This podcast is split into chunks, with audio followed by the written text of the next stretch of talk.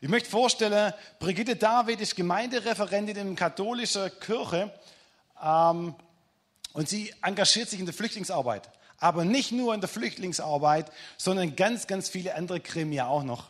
Ähm, so, ich hab, durfte sie ein bisschen kennenlernen über letztes halbe Jahr. Ähm, und sie ist leidenschaftlich unterwegs, dort, wo sie tatsächlich unterwegs ist und steckt Menschen an. Das ist großartig. Schön, dass du da bist. Brigitte, wir freuen uns gleich auf deinen Vortrag.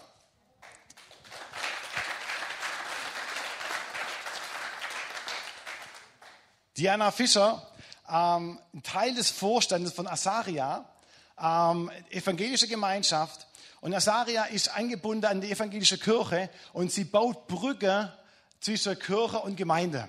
Und wir sind wirklich gespannt, äh, Diana, also ich weiß es schon ein Stück weit, aber ich freue mich drauf, ähm, den Herzschlag von dir zu hören, ähm, auch über dieses Thema, wie bin ich ein Segen für mein Umfeld. Ich freue mich drauf. Großer Applaus auch für Diana. Pfarrer Ulrich Bühner ist Teil des theologischen Dienstes in der Paulinpflege, einer der größten christlichen sozialen Einrichtungen in unserer Stadt und darüber hinaus. Schön, dass du da bist. Ich freue mich auch von deinem Herzschlag nochmal zu hören ähm, und wir dürfen echt davon profitieren. Und ich würde sagen, wir geben Ihnen drei gemeinsam einen Riesenapplaus und freuen uns, dass Sie heute Morgen hier sind und Ihr Herzschlag mit uns zu teilen. Dankeschön. Brigitte, du darfst beginnen.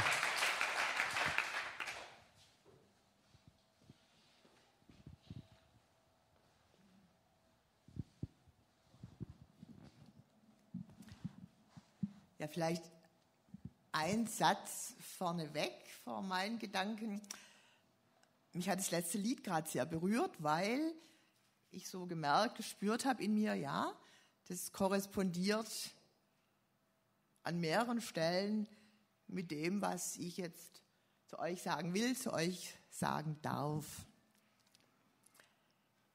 Liebe Gottesdienstgemeinschaft, es geht ja um das Thema Segen, segnen. Wie können wir, wie kann ich ein Segen für andere sein?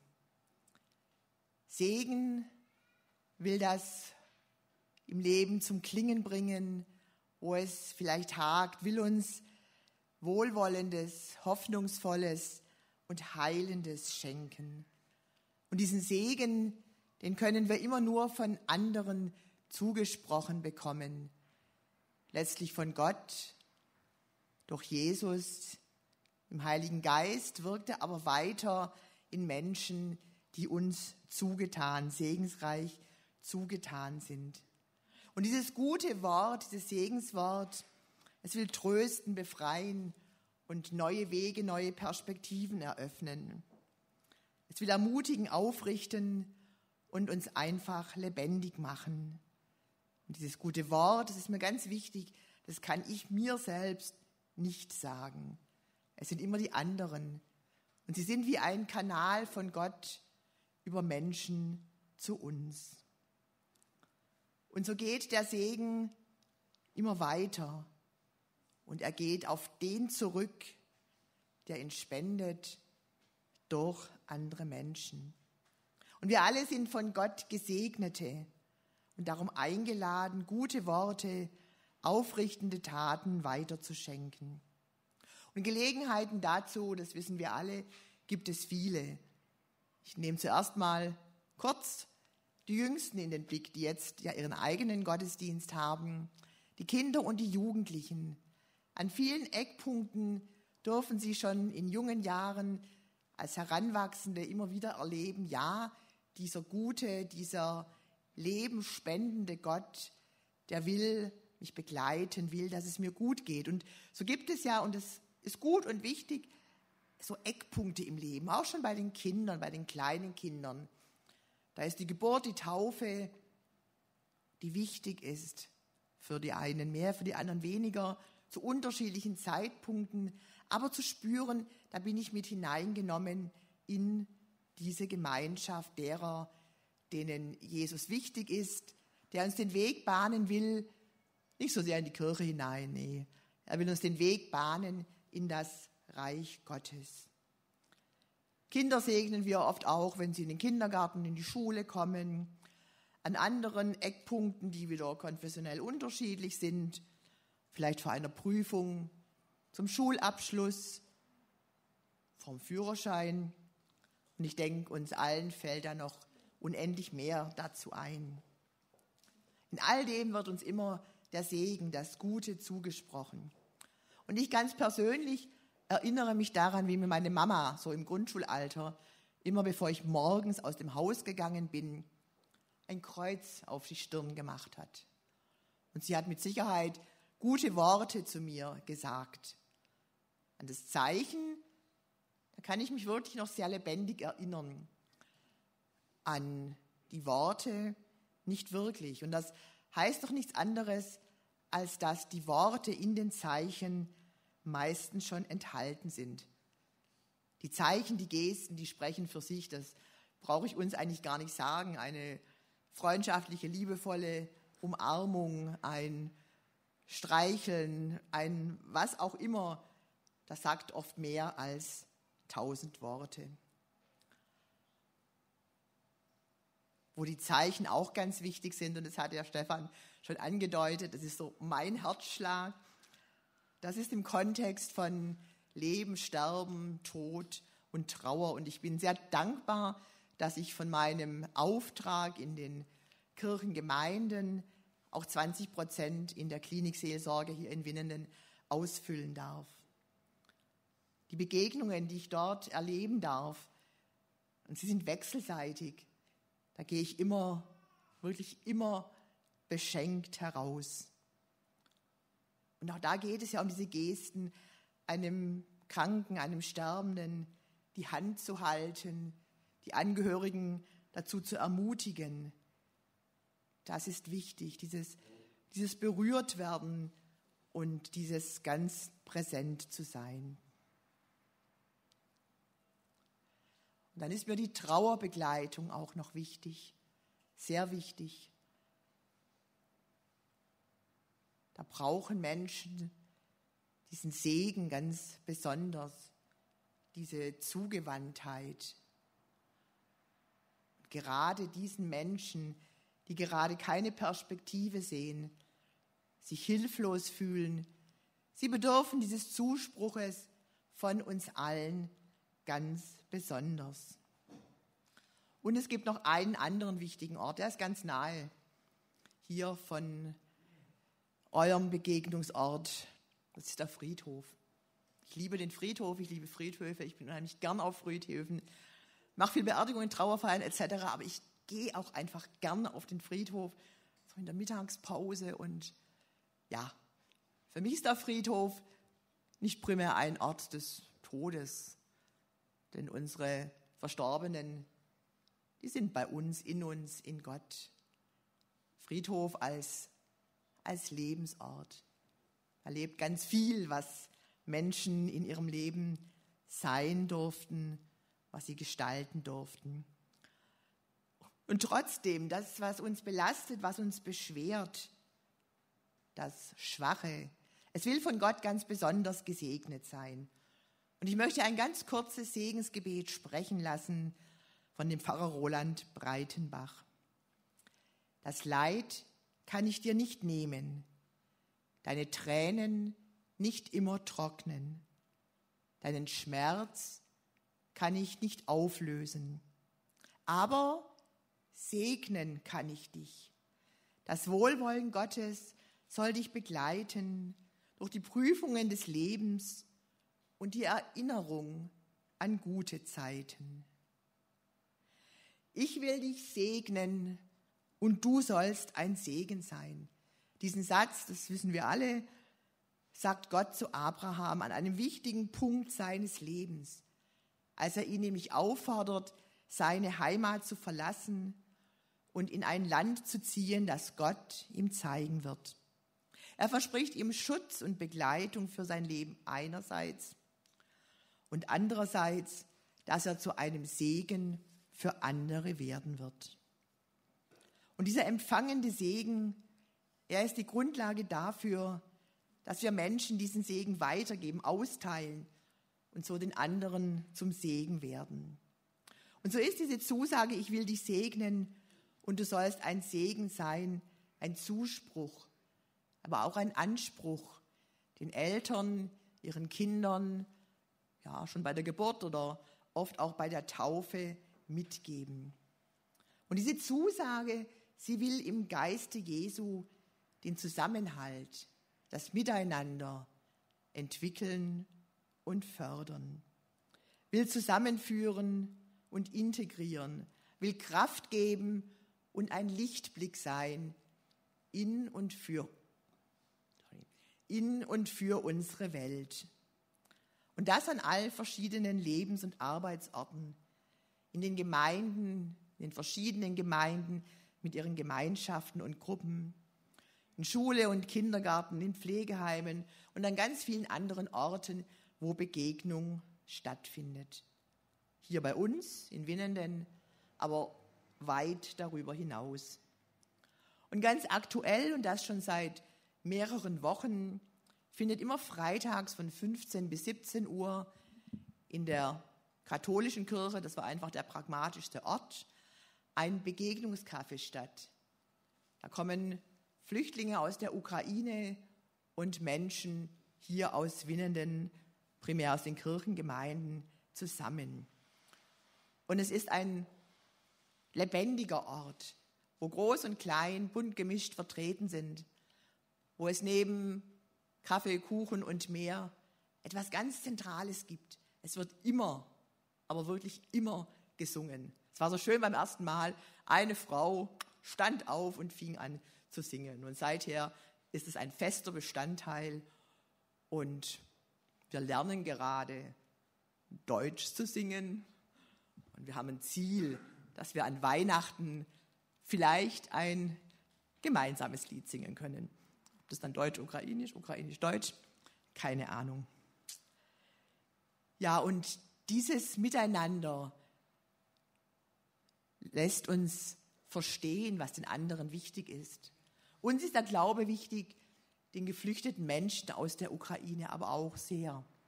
Und deswegen findet jedes dieser Begegnungscafés seinen Abschluss oben in der Kirche, wo die Menschen ein Licht anzünden können, ihre Anliegen, Gebete vor Gott bringen können. Toll, wirklich toll finde ich dieses segensreiche Zusammenspiel zwischen den Kirchen und unserer Kommune. Auf Ebene der ACK, das ist die Arbeitsgemeinschaft christlicher Kirchen, hat sich dieses Friedensgebet entwickelt, weiterentwickelt und daraus ist eben auch dieses Begegnungskaffee geworden. Und es ist einfach schön zu merken, wie da ein gegenseitiges Interesse aneinander wächst. Ein Begegnungskaffee, das könnt ihr euch vorstellen, zwischen Menschen, die ukrainisch oder russisch sprechen und denen, die deutsch sprechen, schwierig.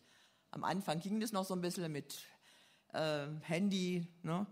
wenigstens so Wortfetzen einander mitzuteilen. Aber es ist schön, dass die Stadt Dolmetscher, Dolmetscherinnen zur Verfügung stellt und so die Kommunikation möglich macht. Und mir ist gerade noch vorhin was eingefallen. Klar, Paulinenpflege. Ich weiß nicht, beim ersten oder zweiten Mal war eine ganze Gruppe, fünf, sechs, sieben Leute ähm, da, die taubstumm sind, taub, ja, taubstumm sind. Und wir waren alle überfordert. Eben auch die Dolmetscher waren überfordert, weil die Gebärdensprache, Gebärdensprache, gell? Ähm, die ist ja einfach nicht bekannt. Die konnten sie nicht. Es war traurig, weil die wieder gegangen sind. Ne? Keine Ahnung, ob es da irgendwelche Perspektiven für die Zukunft vielleicht geben könnte. Dieses Zusammenspiel ist mir ganz arg wichtig.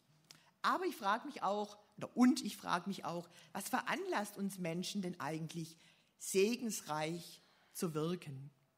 Und ich denke, dass es für viele einfach schon in ihrer Biografie begründet liegt. So war es auch bei mir.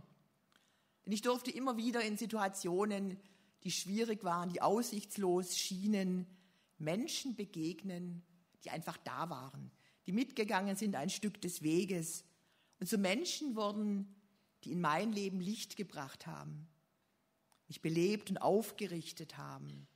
Ich durfte Heilung, Befreiung spüren, das Zusammengehören und das Integrieren. Menschen, durch die Gott kraftvoll wirkt, und das ist eben etwas, was zu meinem Erfahrungshorizont gehört.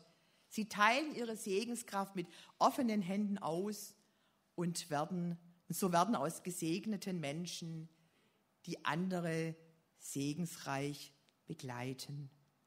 Und wenn Gott in unser Leben einbricht, wie auch immer, dann muss ich das, was in mir, ja, in mir angetriggert wurde, was in mir zum Brennen gekommen ist, das muss ich dann leben und gestalten. Oder ich kann mich natürlich auch verleugnen. Aber das geht, glaube ich, das geht eigentlich nicht. Und trotzdem, Gott lässt mir, Gott lässt uns die Wahl. Und so möchte ich am Ende, auch schon wieder überzogen, ähm, einige Verse aus dem Buch Deuteronomium sprechen lassen. Hiermit lege ich dir heute das Leben und das Glück, den Tod und das Unglück vor. Wenn du auf die Gebote des Herrn deines Gottes, auf die ich dich heute verpflichte, hörst, indem du den Herrn, deinen Gott, liebst, auf seinen Wegen gehst und auf seine Gebote, Gesetze und Rechtsvorschriften achtest, dann wirst du leben und zahlreich werden. Und der Herr, dein Gott, wird dich in dem Land, in das du hineinziehst, um es in Besitz zu nehmen, reichlich segnen. Amen.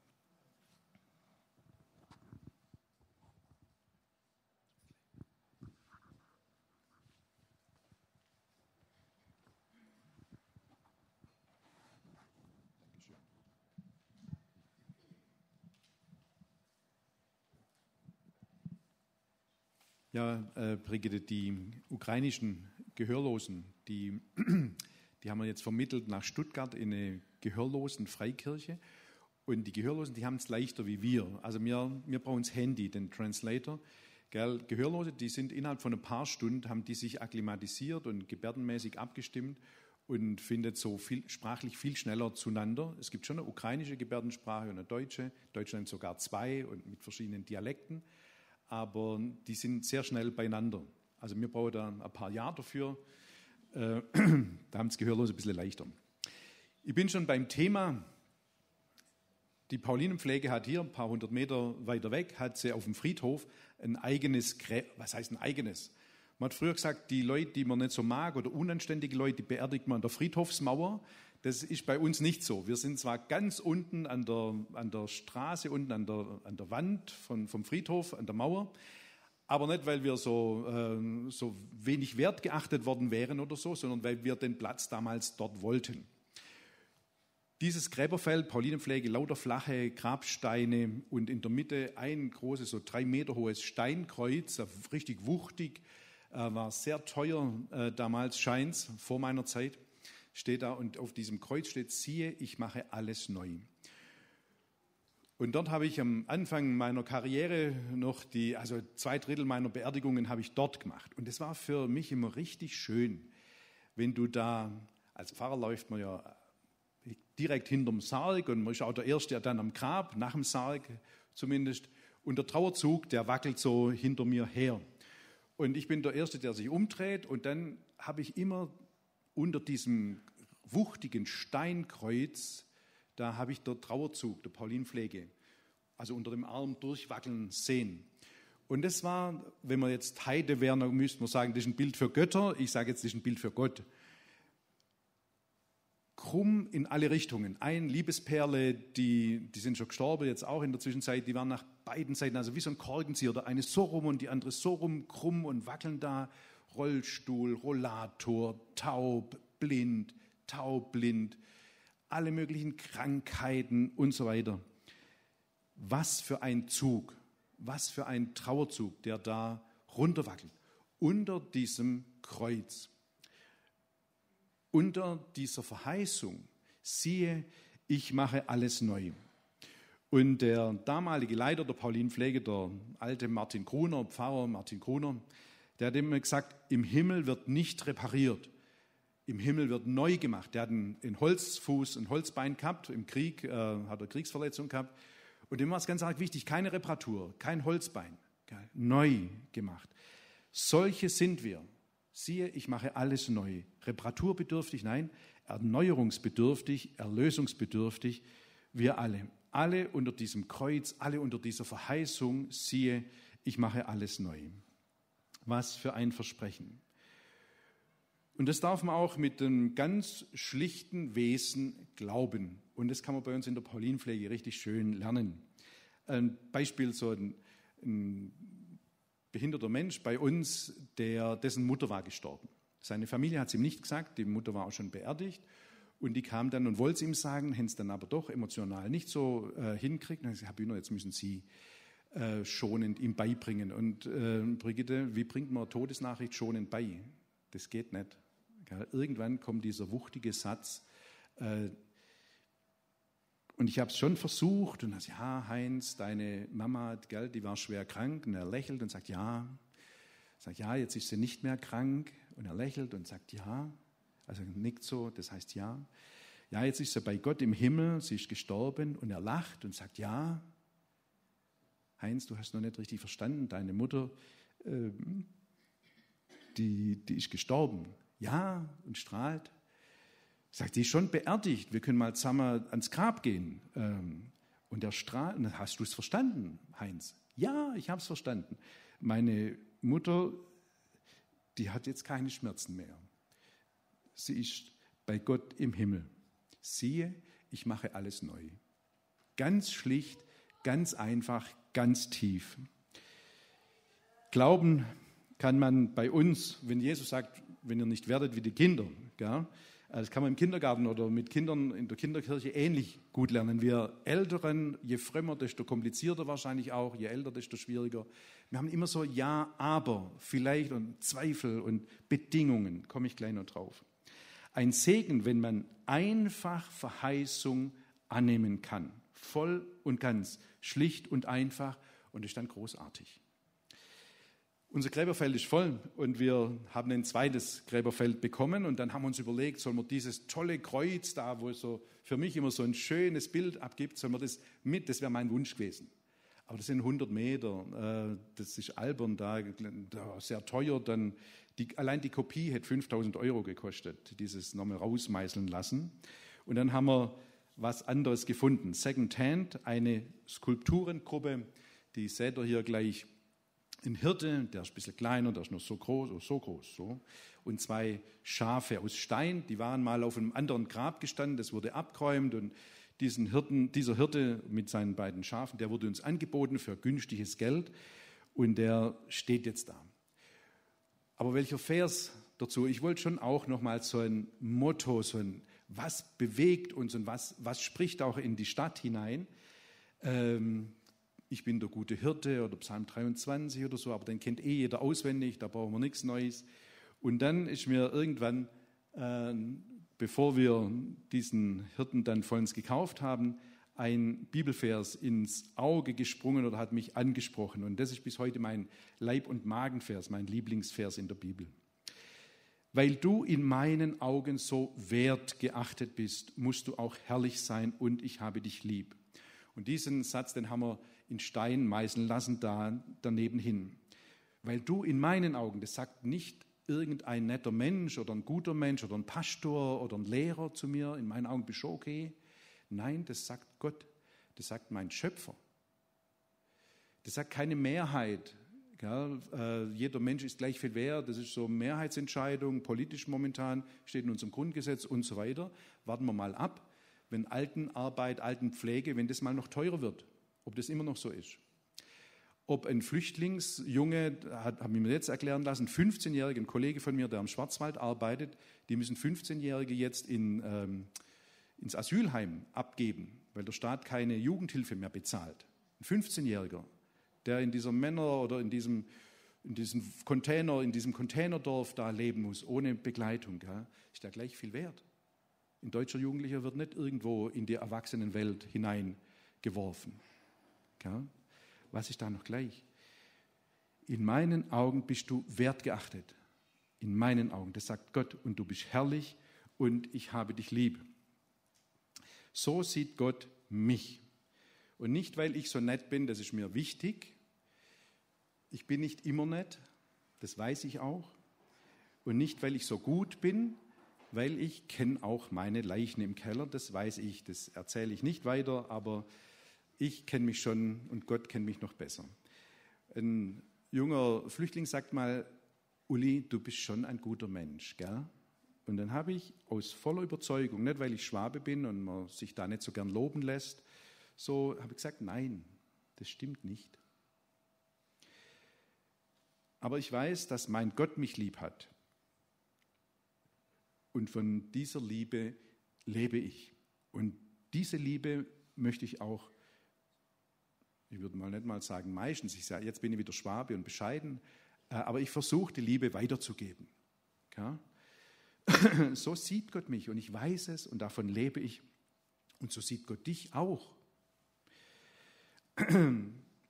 Egal ob jung oder knackig, einer, äh, als ich mal in der Paulinpflege Andacht gemacht hat über das Steinkreuz, siehe, ich mache alles neu, sagt ein junger Gehörloser, ja, wenn ich dann mal im Himmel einen neuen Leib kriege, kriege ich dann einen so wie ich, so jung und sportlich, oder einen alten so wie Sie. Na, ich denke, na, wenn du nochmal so frech bist, dann kriegst du gar keinen. Gell? ähm, da müssen wir uns überraschen lassen. Ich, so habe ich mich auch rausgeredet. Äh, dann. Aber völlig egal. Jung und knackig, alt und gebrechlich, das ist egal. Fromm oder weniger fromm, seine Liebe gilt dir. Konfession, ich sage es jetzt mal so munter hier, äh, ihr pfeift drauf.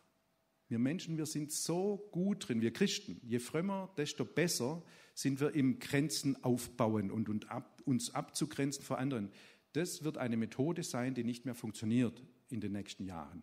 Weil die paar Christen, die es noch gibt, die müssen sich aufs Wesentliche konzentrieren, wenn sie Segen sein wollen.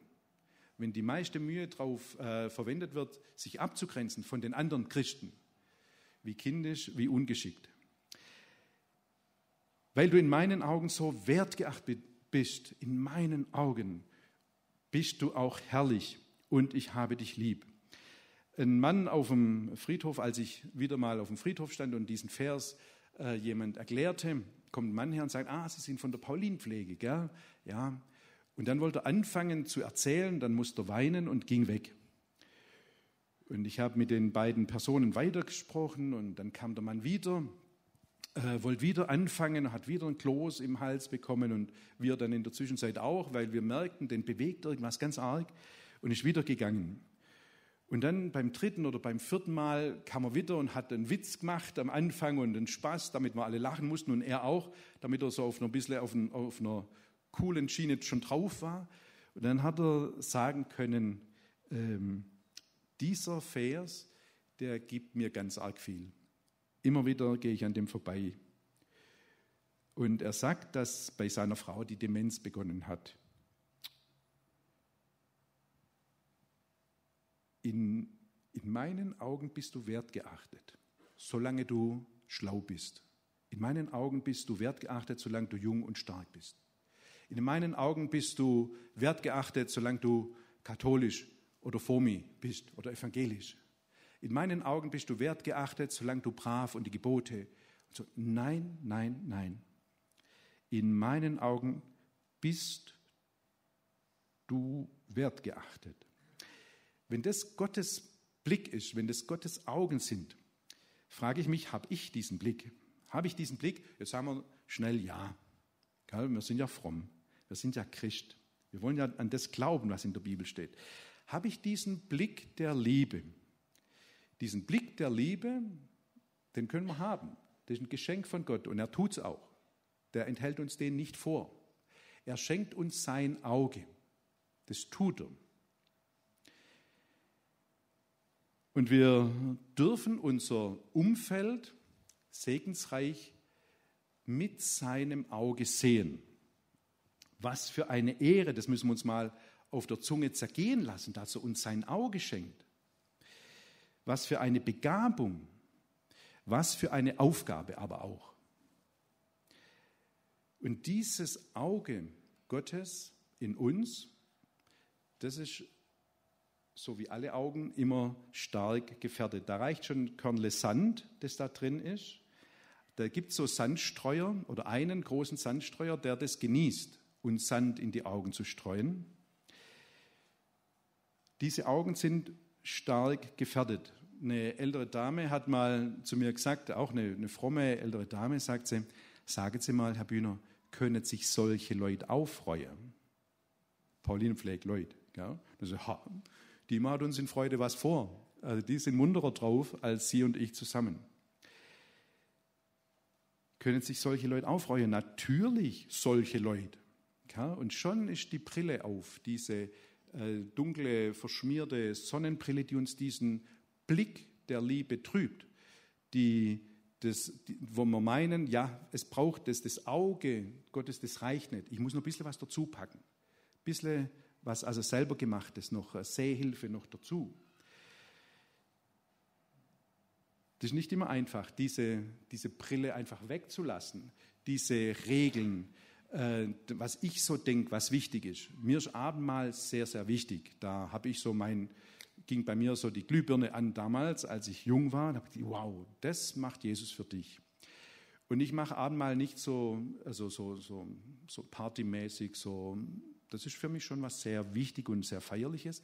Wir haben in der Blauen Arche da bei Herdmannsweiler haben wir ein Heim mit schwer Mehrfachbehinderten. Die können nicht hören, die können nicht reden, die können nicht die Gebärdensprache, die können nicht verstehen. Ich bin mir nicht sicher, wenn ich da ein Bild von einem gemalten Jesus sehe, also eine karikierter Karikatur von Jesus, ein gemaltes, ich weiß nicht mal, ob die erkennen, dass das ein Mensch ist.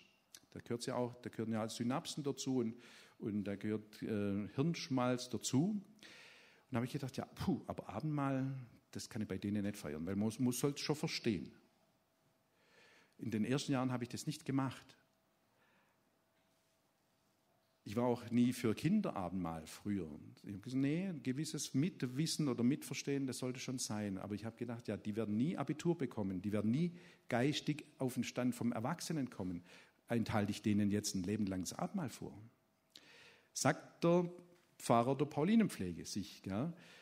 Und wenn ich gefragt habe, die haben also keine gescheiten Antworten, zumindest mich nicht zufriedengestellt, die haben gesagt, ja, mach's einfach. Dann habe ich gesagt, ja, gerade das möchte ich nicht. Ja, also so einfach so, pff, esse ein bisschen was und trinke ein bisschen was, das ist für mich kein Anmal. Aber ich habe auch nichts Besseres bekommen und dann habe ich, haben wir gedacht, wir machen so königliche Hochzeit, so Feiern. Gell? Ich habe mal gelernt, bei schwer behinderten Menschen eine Aussage. Habe ich gedacht, also einen Tisch gemacht mit viel zum Essen, Paprika, Kekse, gelbe Rüben, schön bunt und süß. Und in der Mitte stand schon der Abendmahlskelch mit Traubensaft. Und ich habe gesagt, kommt alle, Gott freut sich. Kommt alle, Gott freut sich. Eine Aussage. Gell? Und habe gedacht, dann machen wir Abendmahl. 35 Leute kamen und haben gemampft und gesabbert und war nicht arg, ähm, also nicht arg sauber, aber die Platte war geputzt. Nachher mein Kelch auch, der war auch leer getrunken. Und dann habe ich gedacht, wow, wie will ich in dieses Chaos jetzt Abendmahl machen? Das mache ich nicht. Als die Platte geputzt war, dann wurde es auf einmal ganz ruhig. Und in der blauen Arche da in dem Heim, da ist nie ruhig. Das sind 35 Leute auf drei Wohngruppen verteilt und da nochmal in zwei Speiseräume jeweils pro Wohngruppe, weil es sonst nicht handelbar ist. Nur im Gottesdienst ist man ganz zusammen. Und es wurde ganz ruhig. Und ich habe noch ein bisschen Saft in petto gehabt. Und äh, bei uns legt man so die Hostie da auf die Zunge oder in den Mund und sagt immer, Gott liebt dich. Und es war ganz ruhig. Und so ist es bis heute eigentlich. In der Blauen Arche ist es nie ruhig, im Gottesdienst ist es ein bisschen ruhiger, beim Abendmahl ist es noch ruhiger. Immer noch. Nicht mehr ganz so ruhig wie am Anfang.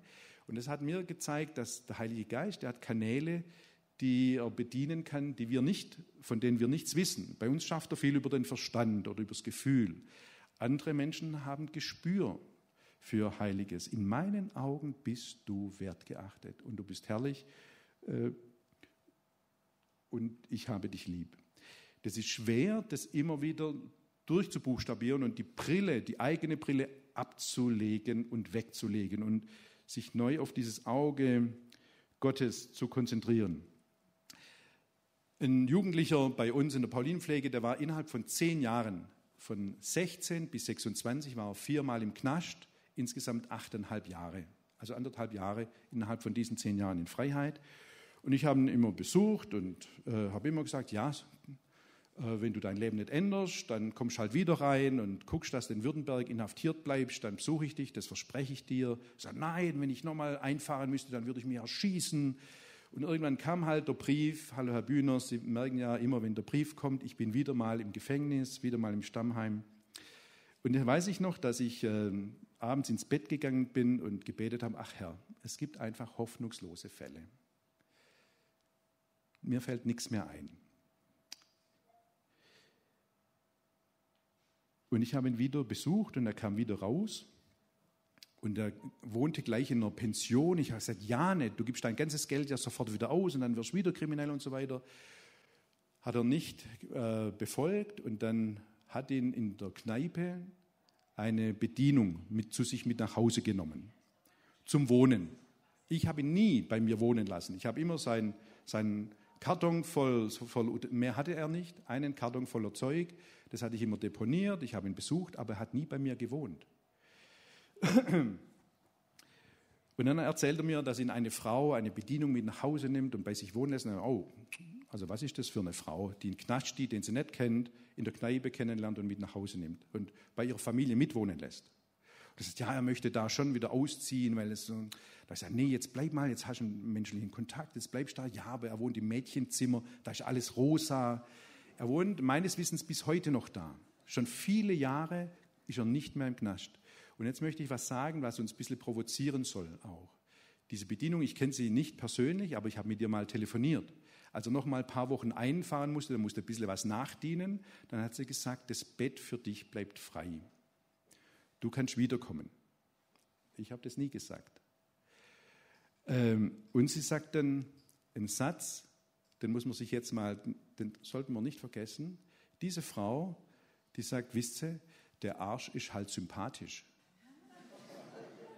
Das habe ich gedacht, ja, die weiß jetzt auch, dass sie mit dem Pfarrer spricht. Gell? Was hat die? Also, der Arsch ist halt sympathisch. Diese Frau, die hat äh, mir einiges zum Lernen mitgegeben. Das ist jetzt bestimmt keine fromme äh, Gottesdienstbesucherin, vermute ich. Aber die hat diesen Blick, die hat diesen, diese Augen, diese liebevollen Augen. Der, natürlich ist das ein Gauner gewesen, gell? der war nicht zu Unrecht im Gefängnis. Für mich provoziert, mich, das soll mich auch weiterhin, das ist schon viele Jahre her, der ist jetzt über 40, ja, der Mann äh, schon, aber mich soll das, also ich will diesen Satz im Kopf behalten oder im Gedächtnis behalten, der Arsch ist halt sympathisch, das sagt die mir. Das ist eine Herausforderung an mich. Weil ich das glauben möchte, ich möchte da davon leben, ich möchte mich da davon prägen lassen. In meinen Augen bist du wertgeachtet und du bist herrlich und ich habe dich lieb. Das gilt mir und ich will den anderen auch so sehen. Das will ich. Gott schenkt uns seine Augen. Was für ein Segen. Gott schenkt uns den Blick der Liebe. Passen wir auf, dass wir uns nicht die eigenen Brillen zu oft und zu sehr auf die Nase setzen, die den Blick eintrüben. Diese selbst gebastelten Sehhilfen, die können wir weglassen. Und davor sollten wir uns wachsam hüten. Das Original bleibt immer noch am allerbesten. Und dann dürfen wir aber auch gespannt sein, welch herrliche, welch herrliche Gestalten, sympathische Gauner wir um uns herum entdecken dürfen, heute Nachmittag oder morgen oder in der kommenden Woche. Und wir dürfen dann auch garantiert nicht nur sehen, sondern sehen, aussehen und so auch ein Segen sein. Amen.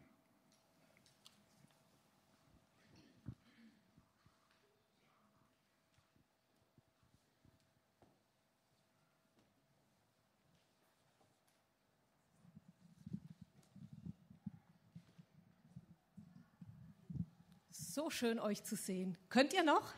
So um die Mittagszeit. Prima, ich auch. Ähm, ich habe euch was mitgebracht. Ich habe euch mein Herz mitgebracht, ich habe euch meinen Herzschlag mitgebracht. Und der Stefan hat mich ja vorher schon vorgestellt, aber der hat einen Teil ähm, weggelassen und einfach unterlassen. Ich habe hier in Winnenden eine Beratungspraxis. Und da schlägt nämlich auch mein Herz. Das heißt, mein Herzschlag ist, mir liegen Menschen am Herzen. Und da schlägt mein Herz für das Thema Gebet und Jüngerschaft und Nachfolge. Und das gehört für mich ganz, ganz eng zusammen. Gebet, Jüngerschaft und Nachfolge. Das Thema Wachstum im Glauben. Und zwar fröhlich, unverkrampft, leicht, echt und mit einem liebenden Herzen. Ohne dass wir uns verstellen, sondern dass wir wir selber sind. Ganzheitlich, ohne irgendwelche Aspekte wegzudrücken. Das ist mein erster Herzschlag. Und der zweite ist über Gemeindegrenzen hinaus. Und das in einer Reich Gottes Perspektive. Und wir haben da heute Morgen schon viel gehört. Und ich war vorher beim ersten Gottesdienst schon äh, beeindruckt, weil wir haben ja uns nicht ausgetauscht. Wir haben alle dasselbe Thema bekommen und wir haben, jeder hat seinen Part daheim vorbereitet.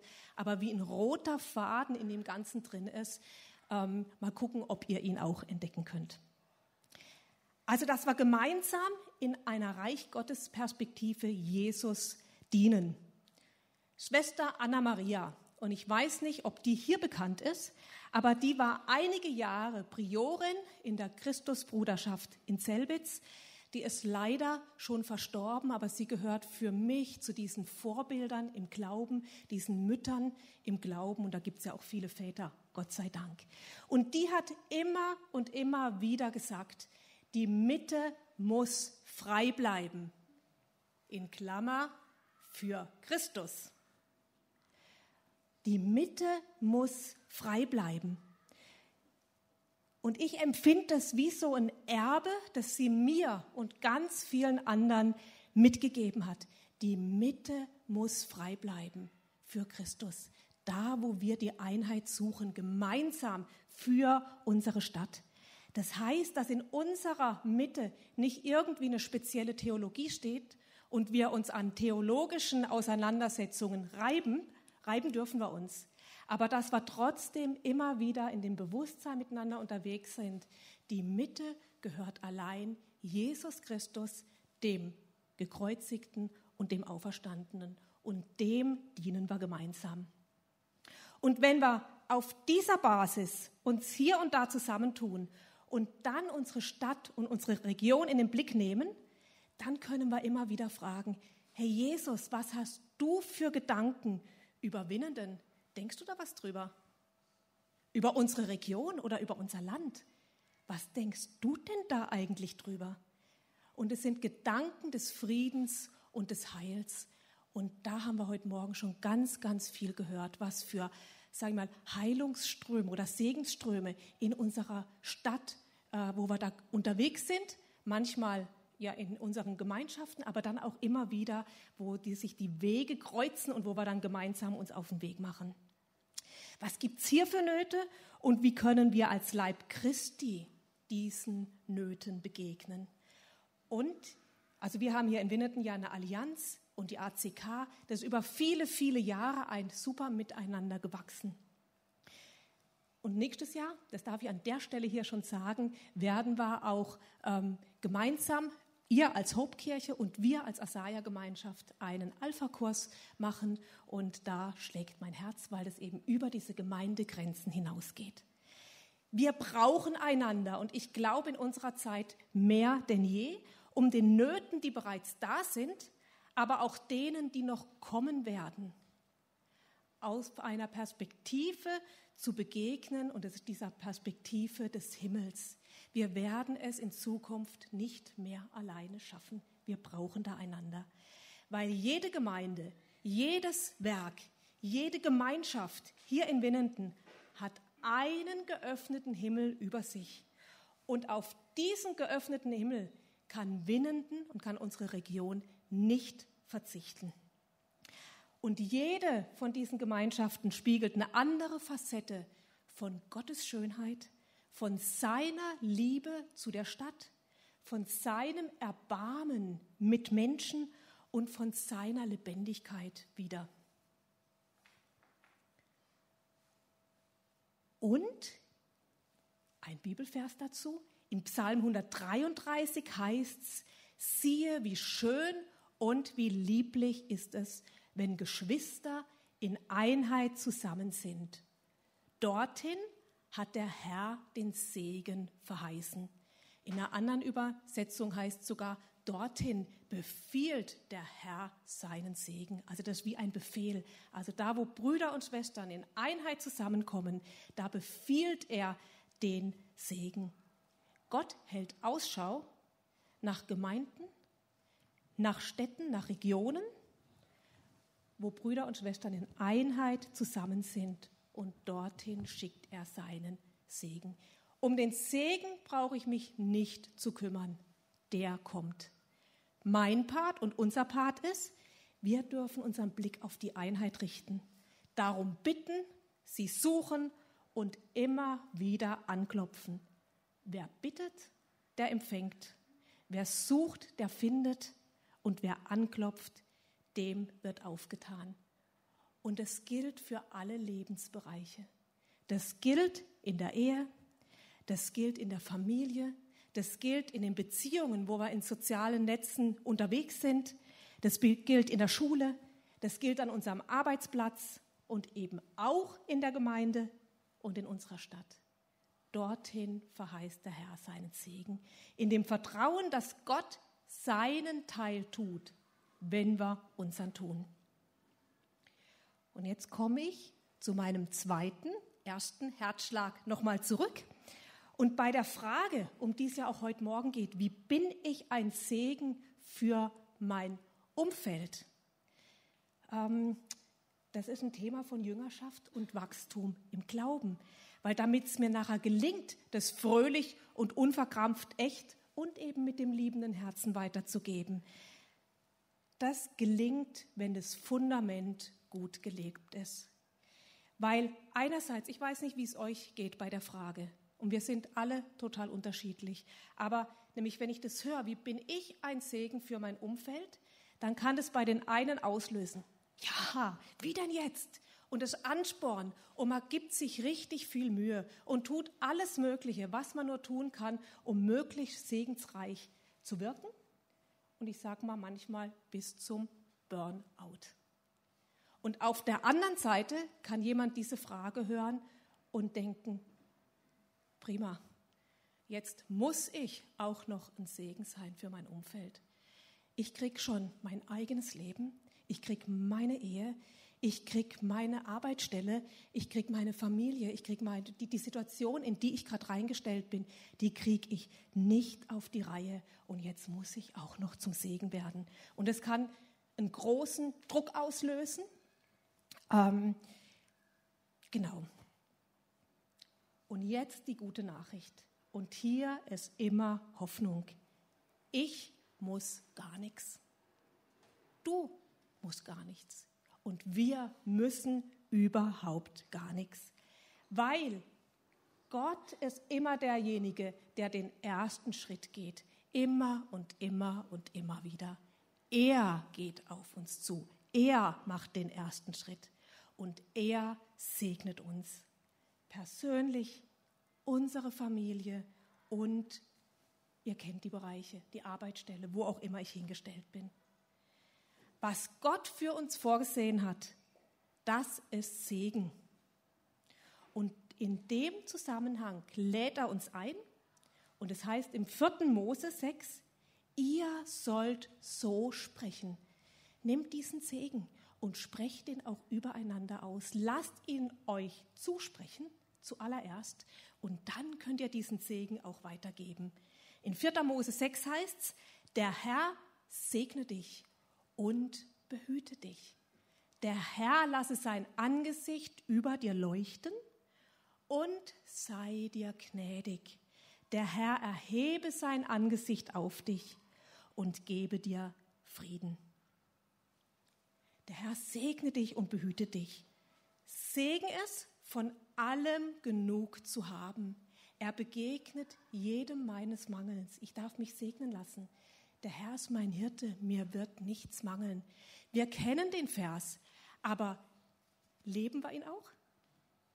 Oder ist sehr wohl eben Mangel im Hier und Da in unserem Leben? Und es darf sein. Aber wo wenden wir uns dann hin? Er gebe dir, was du brauchst. Der Herr lasse sein Angesicht über dir leuchten und sei dir gnädig. Jetzt ist Angesicht ja nicht unbedingt das äh, modernste Wort. Was ist damit gemeint und warum spricht die Bibel hier vom Angesicht Gottes? Und das spricht sie immer und immer wieder. Das scheint ihr auch ziemlich wichtig zu sein, nämlich dieses Angesicht Gottes. Weil das Angesicht bedeutet, dass er uns mit seinem liebevollen Blick ansieht. Wenn Gott uns anschaut, ist immer voller Liebe. In dem Moment, wo er sich uns zuwendet, sein Angesicht über uns leuchten lässt, also ich finde es ein schönes Bild, gell, das Angesicht leuchtet über uns, dann befinden wir uns in einem Klima oder einer Atmosphäre der Gnade und des Friedens. Die Be Probleme, die beginnen immer dann, wenn Gott sein Angesicht abwendet. Aber in dem Moment, wo er uns sein Angesicht zuwendet, da ist Wohlwollen uns gegenüber, weil das ist seine Grundeinstellung, das ist sein Charakter und das macht ihn aus. Was brauchen Kinder, um gesund und stabil wachsen zu können? Und ich sage mal Eltern, die ihre Kinder mit dem Blick der Liebe begleiten. Da ist er wieder, der Blick der Liebe. Weil die Eltern geben ihren Kindern das Wertvollste mit, was sie zum Leben brauchen, nämlich Vertrauen in sich selbst, Vertrauen zum Leben, Vertrauen zu anderen Menschen, dass ich nicht misstrauisch bin, sondern dass ich vertrauen kann und mich aufs Leben mit allen Höhen und Tiefen einlassen kann. Und die vermitteln, hey, unter meinem liebevollen Blick darfst du die Welt erkunden. Ich bin da, ich sehe dich. Ich gebe dir einen Schutzraum. Du darfst ausprobieren. Das kann manchmal spannend werden, wenn die Kinder älter werden.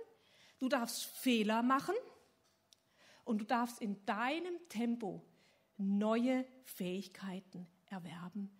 Du darfst unter meinem liebevollen Blick aufwachsen und erwachsen werden. Und in so einer Atmosphäre wächst Mut, dass man sich ins Leben einbringt mit den eigenen Fähigkeiten und Stärken.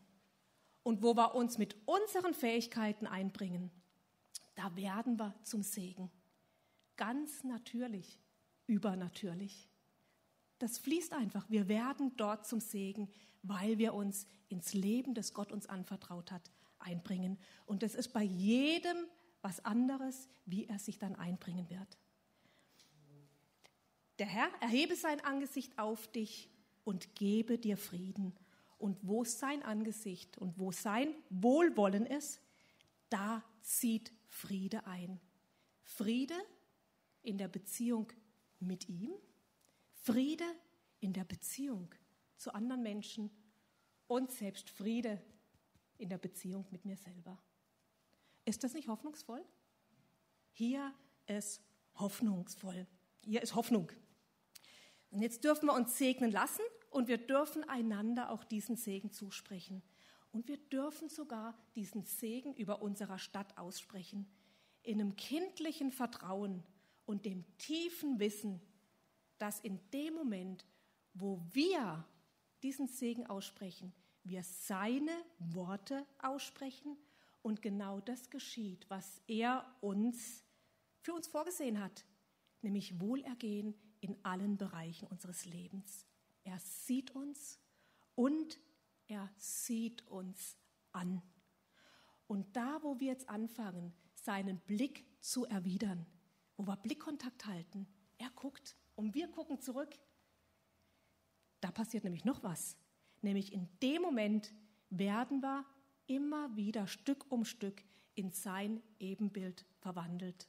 Indem wir das Ebenbild des Herrn anschauen, wird unser ganzes Wesen so umgestaltet, dass wir ihm immer ähnlicher werden und immer mehr Anteil an seiner Herrlichkeit bekommen. Einfach nur über diesen Blickkontakt halten, dieser liebevolle Blick und diesen Blick erwidern. Also wir wachsen und gedeihen ganz natürlich, übernatürlich. Und da, wo wir den Blickkontakt halten, und jetzt kommt noch mal was ganz, ähm, also das, das berührt mich immer wieder, wenn ich mir das vor Augen halte. Also da, wo wir den halten, da überträgt er etwas von sich selbst, von seiner Gegenwart, überträgt er auf uns und auf unser Leben. Und seine Gegenwart wird zu einer realen Präsenz in unserem Leben. Wir sind Träger seiner Gegenwart. Wir tragen ihn in unsere Stadt, wir tragen ihn an unsere Arbeitsstelle, wir tragen ihn in unsere Familien. Und hier liegt für mich die Hoffnung. Was für ein Vorrecht, was er uns da zutraut, und was er auch mit uns dann geplant hat. Und in dem Sinn möchte ich noch ein Gebet mit euch sprechen. Und ich spreche erst ein Gebet und dann heißt es immer so schön in der Beratung, ähm, was nicht äh, umgesetzt wird, hat keinen Wert. Das biblische Pardon dazu heißt, ähm, seid nicht Hörer des Wortes allein, sondern Täter. Ähm, und da möchte ich in dem zweiten Teil noch einladen, dass wir dann gemeinsam aufstehen, wir uns den Segen, diesen aaronitischen Segen, gegenseitig zusprechen in einer ersten Runde, deinem Nachbarn einfach kurz zuwenden und den zusprechen. Und dann in einer zweiten Runde, wenn wir wissen, hey, den Segen, der ist mir jetzt zugesprochen worden, den spreche ich jetzt nochmal über unserer Stadt Überwinnenden aus. Wenn ihr mögt, dann dürft ihr gerne, mögt und könnt gerne aufstehen. Danke, dass du uns mit deinem liebevollen Blick anschaust, jetzt in diesem Augenblick. Danke, dass du gegenwärtig bist. Danke, dass bei dir eine Atmosphäre der Liebe und der Gnade und des Erbarmens, der Hoffnung und der Zuversicht ist. Danke für dein Wohlwollen über uns und unserer Stadt. Und dann lade ich euch ein, wendet euch kurz eurem Nachbar, Nachbarin zu und sprecht diesen Segen. Der Herr segne dich und behüte dich. Der Herr lasse sein Angesicht über dir leuchten und sei dir gnädig. Der Herr erhebe sein Angesicht auf dich und gebe dir Frieden. Und in einem zweiten Gebet, das Verrückte ist, dass Gott Städte und Nationen auch als Personen sieht. Und von dem her können wir dann auch diesen Segen über unserer Stadt aussprechen. Und wir beten überwinnenden, der Herr segne dich und behüte dich. Der Herr lasse sein Angesicht über dir leuchten und sei dir gnädig. Der Herr erhebe sein Angesicht auf dich und gebe dir Frieden.